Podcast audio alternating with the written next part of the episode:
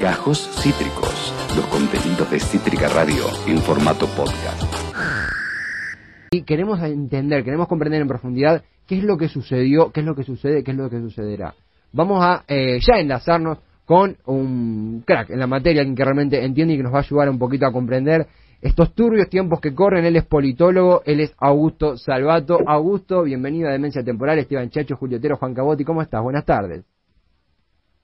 ¿Qué tal, Esteban? ¿Cómo estás? Eh, un saludo para vos y para toda la mesa. Muchas gracias por la invitación. El placer es nuestro, Augusto. Eh, primera pregunta obligada. ¿Dormiste algo o sos de los que nos hemos quedado en vela toda la noche?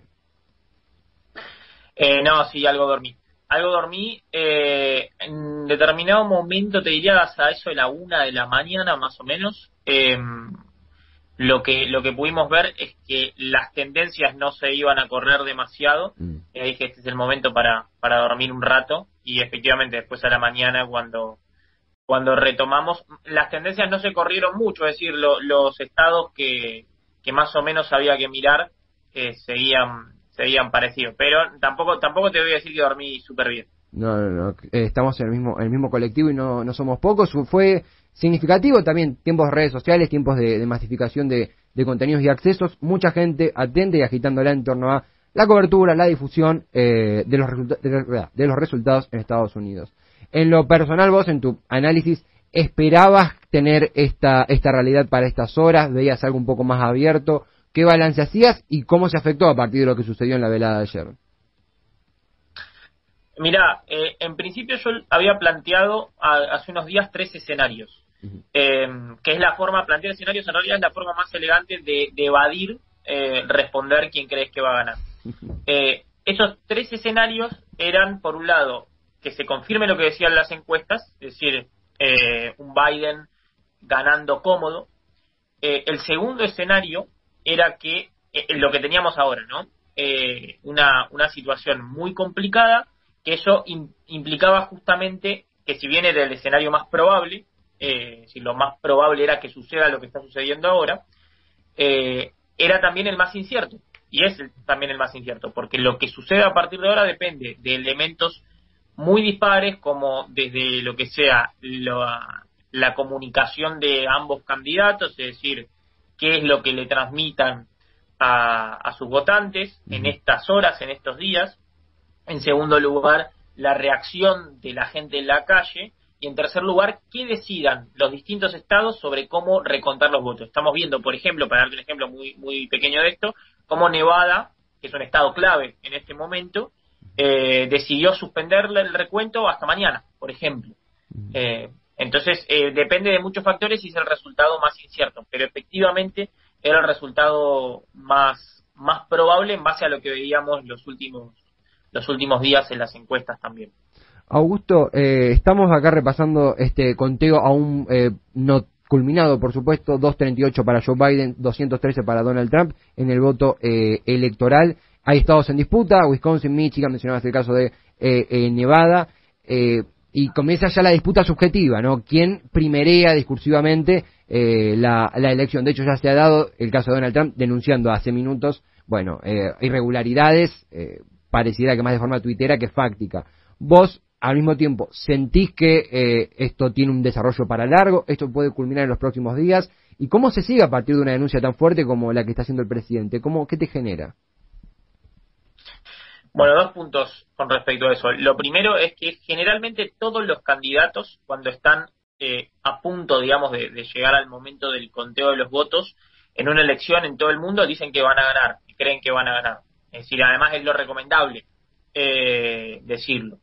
Eh, ahora bien, en esta situación particular, eh, estamos en una situación muy complicada por el hecho de que esto podría generar fuertes manifestaciones en, la calle, protesta social, y por otro lado, eh, hay una desconfianza creciente en el sistema electoral. Por lo cual, si Trump continúa diciendo que en realidad él ganó las elecciones y que la única forma de perderlas es mediante fraude electoral, eh, entramos en el problema, en, el dilema de lo que podría llegar a pasar si esto no es así con su base electoral. Eh, ¿qué, veo ahora? Te diría que es difícil que los resultados estén hoy, porque el voto de Nevada va a ser muy importante, si bien creo que es muy difícil para Trump retomar Nevada. Es muy difícil también que, los resultados los tengamos hoy, o sea, quizá hoy muy tarde, y veremos también entonces cómo, cómo evoluciona y cómo reacciona el presidente ante esa situación. Lo que sí estoy viendo es por ahora un Biden bastante débil en lo que es el, digamos, el reclamo de esa victoria electoral, eh, lo cual también nos puede dar algunos indicios de cómo podría llegar a ser la presidencia de Biden.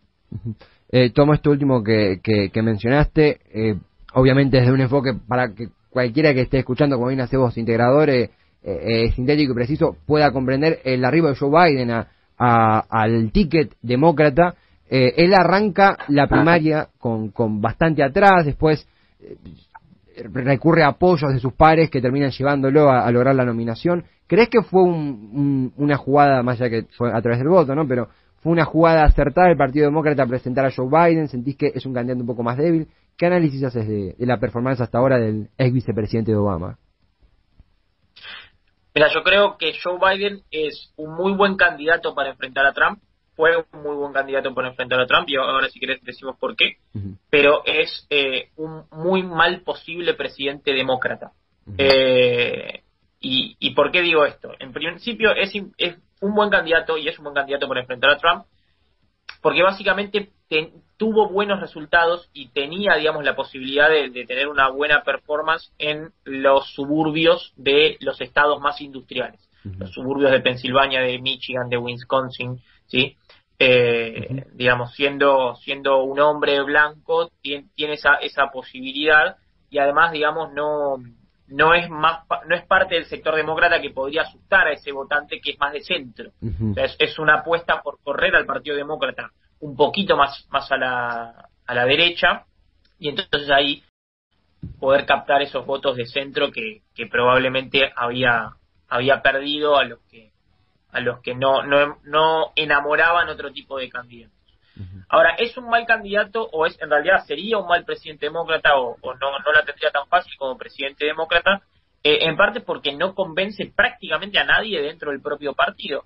eh, y por otra parte porque además no, no, es un candidato que tenga gran apoyo de las masas, no es un candidato que sea eh, carismático, es un candidato muy grande eh, para un partido demócrata que donde está primando, digamos, la, la juventud y, sectores mucho más buscantes, desde, obviamente, Bernie Sanders, que no es joven, pero atrae esos sectores, Elizabeth Warren, eh, Ocasio Cortés, es decir, todos sectores mucho más jóvenes y que ven en, en Biden un candidato demasiado grande. Por eso ahí hay que mirar, creo que si gana Biden, que es lo más probable en este momento, hay que mirar más a Kamala Harris que a Joe Biden. Sí, sí, sí. Kamala Harris, su, candidata a vicepresidenta. Eh, al mismo tiempo, esto que mencionabas, eh, dijiste esa última frase de que más chances tiene eh, Biden, te voy a preguntar de eso, pero previamente, Augusto, eh, si están sumando ahora, estamos en conversación con Augusto Salvato, politólogo, lo que sucedió, sucede y sucederá en Estados Unidos, nos eh, no, se encuentra en esta charla.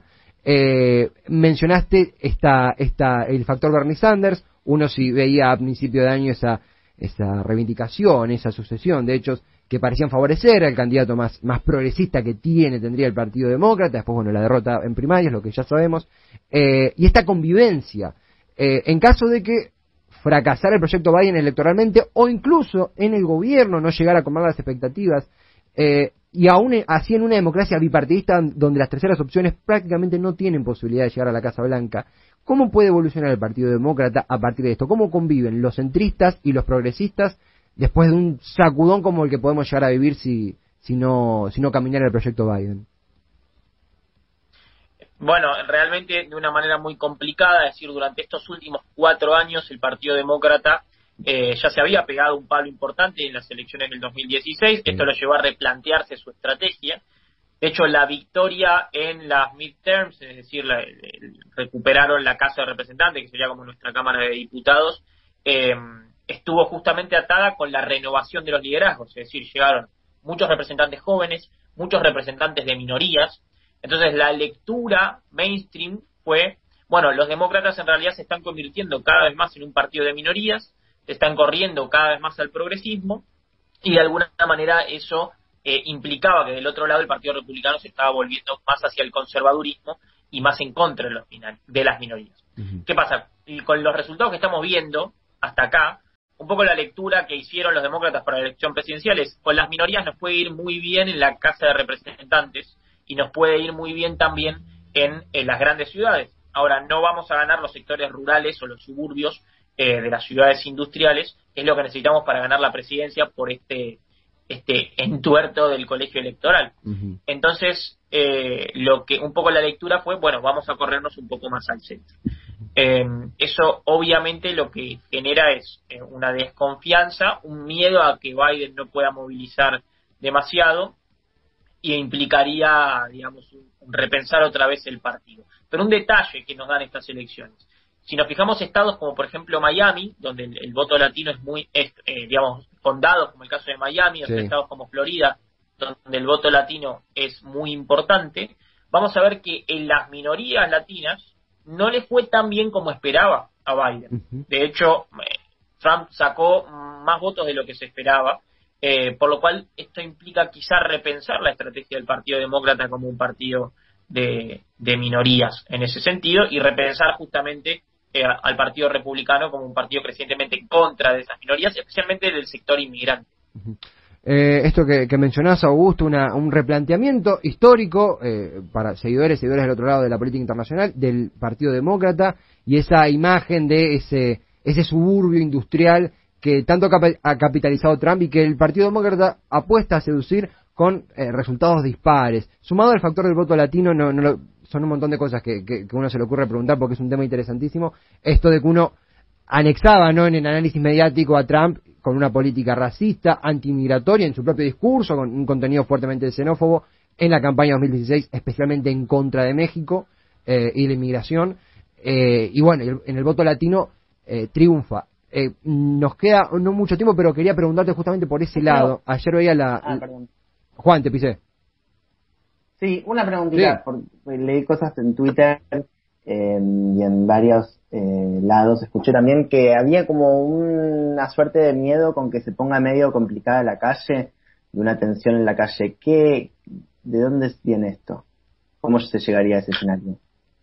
O ya se está viviendo. Bueno, en, principio hay, hay algunos miedos en base a las protestas que, existieron a principios de este año y en, realidad más bien a mediados de este año, eh, tanto de, eh, digamos, las consecuencias de Black Lives Matter como eh, sectores como Antifa, como también de sectores, digamos, eh, si se quiere, supremacistas blancos, eh, que, también salieron a la calle en diferentes momentos a lo largo de toda la presidencia de Trump y que Trump tampoco condenó abiertamente.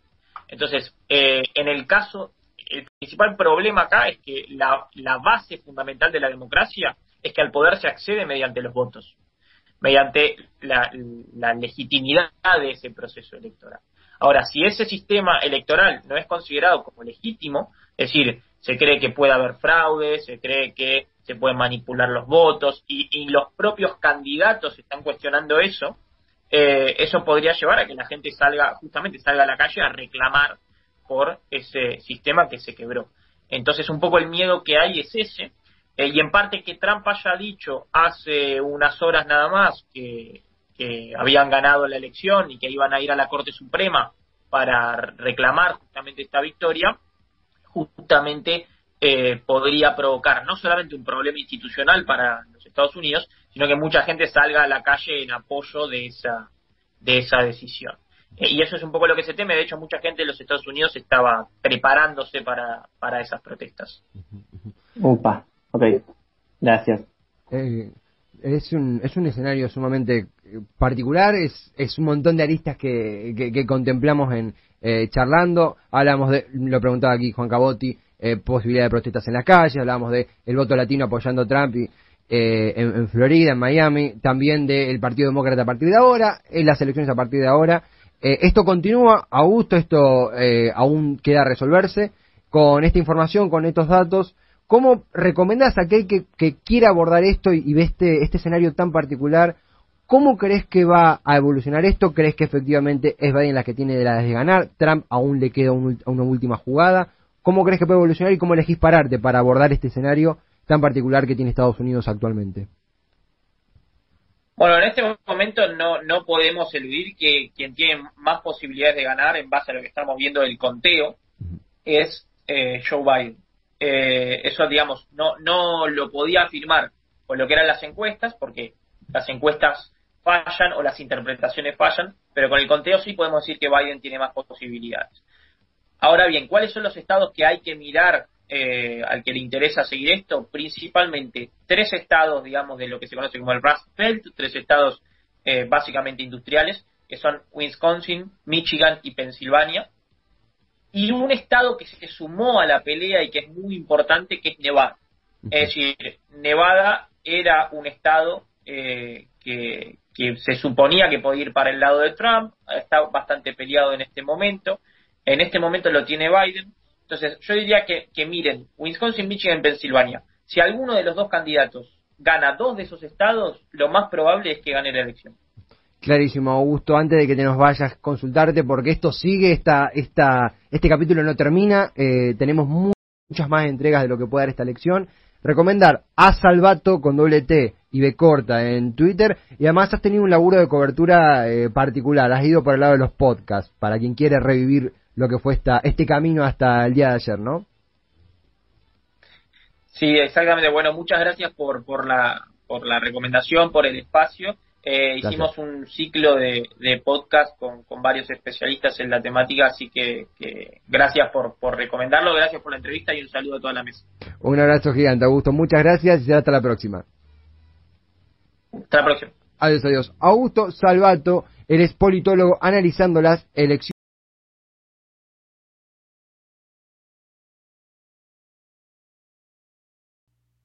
Acabas de escuchar Gajos Cítricos. Encontrá los contenidos de Cítrica Radio en formato podcast en Spotify, YouTube o en nuestra página web.